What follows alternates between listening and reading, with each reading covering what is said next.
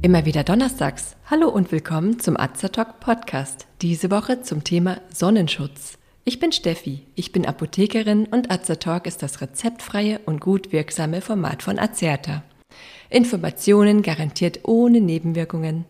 Tipps von Apothekerinnen für eure Gesundheit.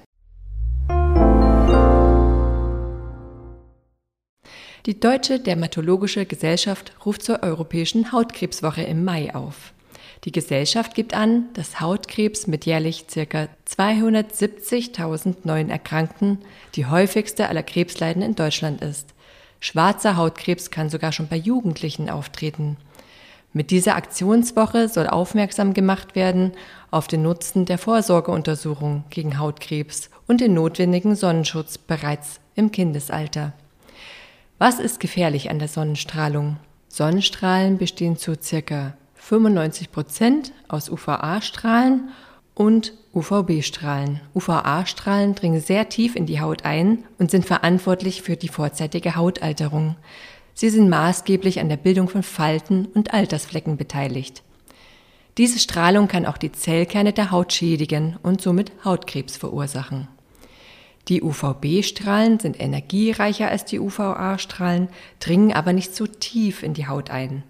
Sie können Hautverbrennungen, also den Sonnenbrand auslösen und sind hier hauptverantwortlich für die Entstehung für Hautkrebs. Die UVA-Strahlen können auch Krebs auslösen, aber hauptverantwortlich dafür sind die UVB-Strahlen. Jeder Mensch hat einen individuellen natürlichen Sonnenschutz. Je nach Hauttyp sind das etwa 10 bis 30 Minuten. Sehr helle Haut verträgt nur wenig Sonne, pigmentierte Haut ist besser vor der Sonne geschützt. Welcher Lichtschutzfaktor ist zu empfehlen? Generell schon für unsere Breitengrade ist ein Sonnenschutz von mindestens Lichtschutzfaktor 30 empfehlenswert. Hier ist die Empfehlung, aufgrund des Hautkrebsrisikos eher einen höheren Lichtschutzfaktor zu verwenden. Kinder und helle Hauttypen sollten im Sommer sogar ein Sonnenprodukt mit dem Lichtschutzfaktor 50 oder mehr verwenden und öfters, vor allem in der Mittagszeit, ein schattiges Plätzchen aufsuchen. Kinder bitte nur eingecremt in die Sonne gehen lassen und Babys und Kleinkinder dürfen dem direkten Sonnenlicht gar nicht ausgesetzt werden. Denn Kinder haben noch sehr dünne Haut, hier kann die Strahlung das Erbmaterial im Zellkern der Hautzellen negativ beeinflussen. Die Reparaturmechanismen sind bei Kindern noch nicht ausgeprägt und auftretende Schäden sind nicht mehr zu reparieren. Also hat ein Kind schon öfters Sonnenbrand gehabt, kann Hautkrebs bereits im Jugendalter entstehen. Es gibt auch Arzneimittel, die die Lichtempfindlichkeit der Haut erhöhen. Hier kann es dann schneller zum Sonnenbrand oder einer Lichtreaktion wie dunklen Flecken auf der Haut kommen. Hier sind beispielsweise Johanneskraut, Antibiotika wie Doxycyclin oder Mittel gegen Bluthochdruck zu nennen. Während der Einnahme dieser Medikamente ist besonders auf die Verwendung eines hohen Lichtschutzfaktors, also über 50, zu achten oder, wenn möglich, die Sonne ganz zu meiden. Generell gilt, dass der Sonnenschutz ca. 30 Minuten vor dem Sonnenbaden aufgetragen wird, damit er im vollen Umfang wirken kann. Sicher haben Sie bereits von chemischen oder mineralischen Filtern gehört. Nun stellt sich Ihnen vielleicht die Frage, welche sind besser? Was sind in diesem Zusammenhang Nanopartikel? Sonnencremes mit chemischen UV-Filtern wirken gegen Sonnenbrand, indem sie in die Haut eindringen, dort die gefährliche UV-Strahlung aufnehmen und sie in Wärmeenergie, die harmlos ist, umwandeln. Vor allem für Kinder geeignet sind die mineralischen Filter wie Zinkoxid oder Titandioxid. Sie wirken rein physikalisch auf der Hautoberfläche wie kleine Spiegelchen. Das heißt, sie reflektieren die Sonnenstrahlen und die Strahlung wird durch diesen Filter wie ein Schutzschild abgewehrt. Die physikalischen Filter erkennt man einem Weißeffekt. Einige Cremes mit mineralischen Filtern machen nicht so weiß und lassen sich um einiges besser auftragen, da sie die Filter als winzig kleine Nanopartikel enthalten. Sie schützen mit ihren vielen winzig kleinen Spiegelchen noch besser gegen die Strahlung. Aktuell wird diskutiert, ob diese Nanopartikel über die Haut aufgenommen werden können und so eventuell gesundheitliche Risiken bergen. Diese Frage ist noch nicht abschließend geklärt. Wichtig ist jedoch, dass Nanocremes nur auf gesunder, unverletzter Haut aufgetragen werden. Übrigens sollte man sich auch eincremen, wenn man im Schatten bleibt. Denn auch im Schatten herrscht UV-Strahlung und es kann zum Sonnenbrand kommen. Welche Konsistenz ist jetzt die richtige? Ein Gel, eine Lotion oder ein Spray? Für ölige Haut sind fettfreie Sonnenprodukte vor allem zu empfehlen. Je trockener die Haut ist, desto reichhaltiger sollte das Produkt sein. Eine reichhaltige Sonnencreme ist also für trockene Haut gut geeignet. Vielleicht haben Sie sich auch schon gefragt, wie kann ich meine Kopfhaut vor Sonne schützen?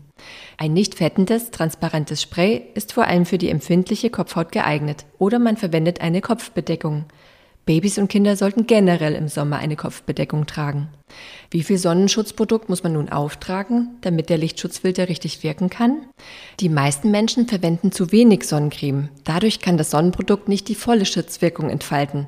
Für die volle Schutzwirkung benötigt man mindestens ein Teelöffel Sonnencreme für das Gesicht und zwei, drei weitere Esslöffel Lotion für den Rest des Körpers. Um den Sonnenschutz aufrechtzuerhalten, sollte man auch alle zwei Stunden mit der eben angegebenen Menge nachcremen. Das gilt auch für wasserfeste oder schweißfeste Produkte. Vielleicht fragen Sie sich öfters, kann ich meine Sonnencreme vom letzten Jahr auch dieses Jahr wieder verwenden? Es kommt darauf an. Meistens ist Sonnencreme ein Jahr lang nach der Öffnung haltbar. Man kann es an dem Symbol auf der Packung erkennen. Dort sieht man einen geöffneten Cremetiegel, die Zahl gibt die Haltbarkeit nach Öffnung an.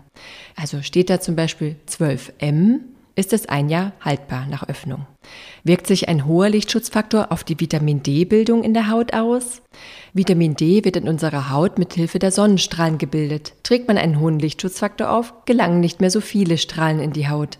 Da der Sonnenschutz nicht die gesamte Strahlung blockt, gelangt ein geringer Anteil Strahlung in unsere Haut und bildet dort das Vitamin D. Wurde ein Vitamin D-Mangel ärztlich bestätigt, muss dieser behoben werden. Da die negativen Folgen eines Sonnenbrandes überwiegen, sollte hier nicht auf den Sonnenschutz verzichtet werden, um den Mangel auszugleichen. Als nächstes möchte ich Ihnen erklären, wie Sie ein Sonnenschutzpräparat anwenden, wenn Sie zusätzlich eine medizinische Creme oder Salbe verwenden. Verwenden Sie eine medizinische Creme, ein Gel, eine Salbe. Tragen Sie dieses bitte zuerst auf. Nachdem Sie es einige Minuten einwirken lassen haben, können Sie nun den Sonnenschutz auftragen.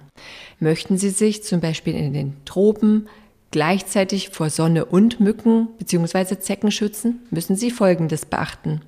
Diese beiden Mittel können sich gegenseitig nämlich in der Wirkung abschwächen, werden sie falsch angewendet.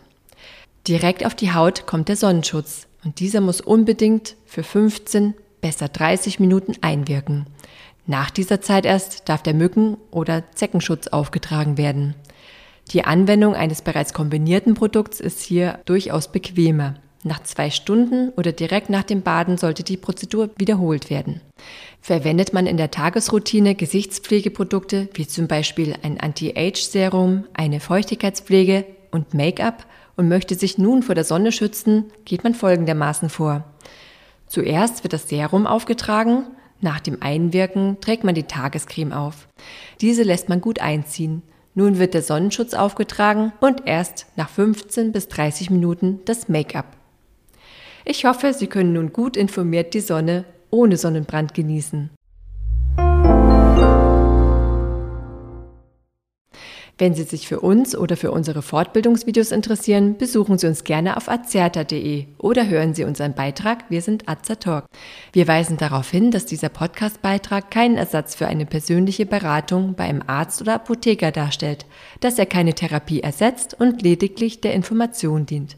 Thematisch erhebt der Beitrag keinen Anspruch auf Vollständigkeit. Vielen Dank fürs Zuhören. Empfehlen Sie uns gerne weiter und bis zum nächsten Donnerstag bleiben Sie gesund und informiert. Bye.